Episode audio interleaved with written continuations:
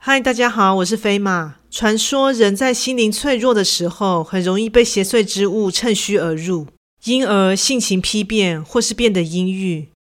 若是身边亲近的家人遭遇此事的时候，究竟该如何是好呢？顺带一提，这篇故事的时空是古代，请听众们不妨在脑海里面假想一下哦。整篇依然是用白话的方式来叙述。在这里插播一下，飞马最近接触到一项非常优质的产品，这是一家专业的发品及沐浴日常用品的品牌 WNK 他们的产品成分天然且散发宜人的自然香氛。且质地非常温和，洗发沐浴完后完全不会感到干涩，在此推荐给各位听众哦。飞马会在下方资讯栏提供专属优惠链接，点击进入卖场可享有听众专属优惠哦。有兴趣的话，欢迎参考看看。那现在就来说故事吧。怪谈故事：姐姐的异变。姐姐又被丈夫给冷落了。遥想他们俩自年少相识之后，就一直相知相惜，认定对方就是一生的挚爱。由于我们家出身卑微，而出身皇家的姐夫为了与姐姐相守，甚至不惜引起家庭革命。当时可说是闹得满城风雨，人尽皆知。最终因姐夫的父亲为他俩的真情所感动，才终于许了这场婚事。但不知是否年少真情，终究敌不过时间无情的摧残。在几次莫名其妙的误会及诬陷之后，那莫须有的罪名一次次的被加注在姐姐身上，而不知是姐夫真的相信这些谎言，亦或是为了平息眼前的风波，所以便狠心的将姐姐冷落了。也许你会觉得这根本没什么。但这一次次的打击，已让他的真心碎满一地。姐姐的个性平易近人，温柔婉约，起码我活到现在，身边除了她以外，找不到这样一世一家的好女人了。而得知她受到这样的委屈，除了为她打抱不平外，也深深觉得姐夫的脑袋是不是被狗吃了？那些荒谬不实的诬赖，也能深信不疑。但我们毕竟身为部下，若是一时冲动为姐姐打抱不平，生怕会害了自身的家族，甚至祸及姐姐。相信这也是他不乐见的。但就在这段压抑委屈的期间，发生了一件大事。不知是否为族运不济，父亲那儿也接连出了事，因而被流放到边陲。但在流放的途中，不幸遇上强盗。就这么走了。当下得知这消息，简直不敢相信自己的耳朵。因为母亲早逝，所以自幼便和父亲与姐姐相依为命。在感到无比悲痛的当下，更想到此时的姐姐恐怕会撑不下去。就在我决定顶着罪臣之子的身份前往请求见姐姐一面的同时，姐夫也刚好差了人来通报，说是他情绪不稳，让我前去见上一面。在见到他的面后，除了发现姐姐明显消瘦憔悴了不少，那排山倒海而来的悲伤更是感染了我。我们姐弟俩紧紧抱在一起，痛哭着。遗憾的是，人死不能复生。我身为男儿，除了极力安慰情绪崩溃的姐姐外，也实在是不能做什么了。不过此时隐约察觉他的无尽悲哀之下，绝望也正肆无忌惮地蔓延着。也许一切的异变就始于这静静散播开来的负面情绪吧。之后，姐姐终于沉冤得雪，也重回了姐夫身边。这本应是让人高兴的事。但对她来说，一切的信任和爱情已经瓦解，留下的只有怀疑和怨怼。而姐夫也许是为了弥补姐姐以及我们家族这段时间所受的冤屈，又或许是为了缓和自身的歉疚和心虚，这段时间对姐姐可说是百般的呵护和宠爱。丰厚的赏赐不在话下外，还册立两人的儿子为继承人，并追封我们的父亲，授以爵位。总之，这段时间姐姐受尽了荣宠，格外的惹眼。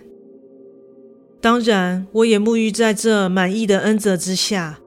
姐夫允许我可以时常来探望姐姐，这应该是再好不过的事。但如今在这劫后余生的情况下，加上又失去了挚爱的父亲，这让人怎么样也无法发自内心的感激。这月初，我抽空前往探视姐姐，再次盛装打扮的她，看上去虽风姿依旧，但那满脸掩不住的落寞和哀伤，却让人心中为之一酸。对方见我来到，先是让儿子离开，然后我俩便坐下开始说话。期间，他的话语已无往日的乐观单纯，此时反倒是充斥着消极和忧愁。听说你一直拒绝姐夫的示好，连要把头衔归还给你，你也不接受。我知道你还是不能释怀。但不管怎样，还是要有个分寸，别冒犯了圣意才好啊。没错，我被授意来探视，也是因为姐夫希望我来稍微为他俩的关系缓颊。但事到如今，还能有什么作用呢？当初要嫁来这里，你和父亲其实都不赞成，就是怕我总有一天会变成这狼狈的样子，对吧？即使再怎么权高位重，再怎么风光一世，却连自己的父亲都保护不了。如今留着那皇室的头衔，还有什么意义吗？姐姐哽咽道：“那你对姐夫还有一丝的感情吗？”对于我的询问，姐姐沉默，并没有给我答复。但我想，这答案已经是心照不宣。越是抱持着深刻的感情，就越是会感到失落和迷惘。但就在这次的会面后，姐姐改变了。她向来穿着素雅高贵，且不喜浓妆艳抹，现在却一改风格，装扮十足的艳丽华贵。据她的侍女表示，自从某日姐姐一觉醒来后，便要求做如此改变。但更让人惊奇的，不仅是外表，连他的性格也发生了翻天覆地的转变。一向温婉仁厚的他，开始变得有些喜怒无常，不但会严惩犯错的侍女，并且开始处处针对打压着一直仗着娘家权势作威作福的妻妾。而就当人们皆对这转变议论纷纷的时候，那位妻妾突然失踪了。在一番如火如荼的查找后，竟发现他惨死在一处偏僻的角落。让人发毛的是，遗体似乎像是被野兽啃食般残破外，且有一部分的内脏消失了。如此骇人听闻的事件，搞得最近人心惶惶，没人敢在深夜时出房走动。但对于我而言，我的后劲却比众人更加强烈，因为在前几天与姐姐会面时，我发现了一件惊悚的事，在进入她的居室时，正是午餐时间。见我来访，她便邀请我坐下一同享用。而我坐定后，朝桌上的菜色望去，竟赫然发现桌上摆满未烹煮过的食材，其中还包含生肉。你怎么在吃生肉？我问。哦，因为最近没什么胃口。某日看着生肉可口，便试着尝尝，发现很合胃口呢。姐姐笑脸盈盈的说着，虽然对我的态度没什么变化，但此时她的笑靥却看得我心里发寒。离开时，私下询问她的侍女，想知道姐夫知不知情。对方表示，若姐姐喜欢且身体没有不适，就这样也无妨。当下觉得这宠爱简直宠到瞎了，这明明大有问题呀！事后在姐夫的指示下，那位妻妾对外就宣称病死，但当时在场的人都知道，事情并非如此简单。接下来的一段时间，大家都将这件事当作禁忌，绝口不提。但事态的发展却越发严重。自此开始，时而不时的会传出有人失踪的消息，但因为失踪的都是下人，所以并没有引起重视。而就在这诡异事态持续延烧的同时，我依旧在一日夜里抽空前去探望姐姐。不过这次抵达她的居室时，发现四周一片漆黑，里面空无一人。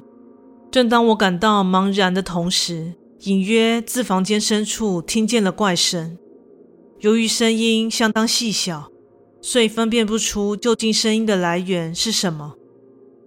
朝着音源走去，发现在后院处不知何时出现了个突兀的巨大洞口，而声响疑似从洞里传出来的。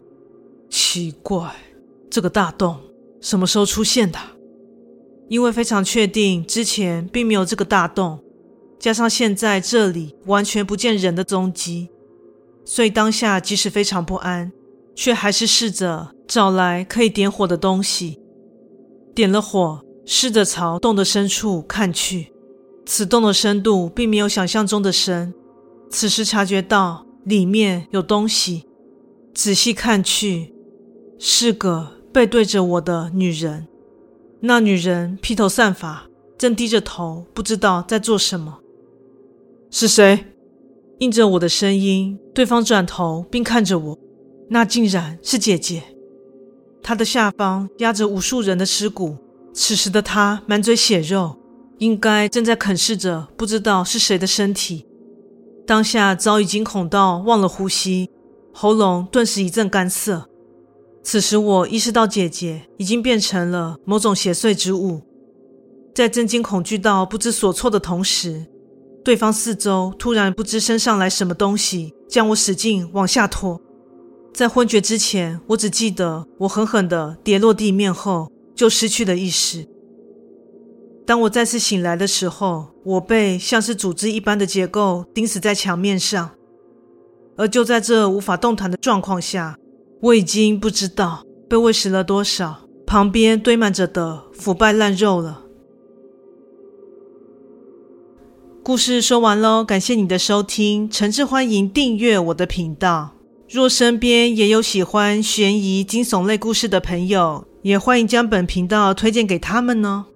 另外，在 YouTube 频道上会有怪谈故事所改编成的小动画。若你喜欢我的故事，也喜欢看小动画的话呢，请莅临 YouTube 频道上帮我做个订阅及追踪哦。更诚挚的欢迎各位至我的 Facebook 粉砖以及 IG 上与我留言互动哦。感谢你的收听，那我们下次再见。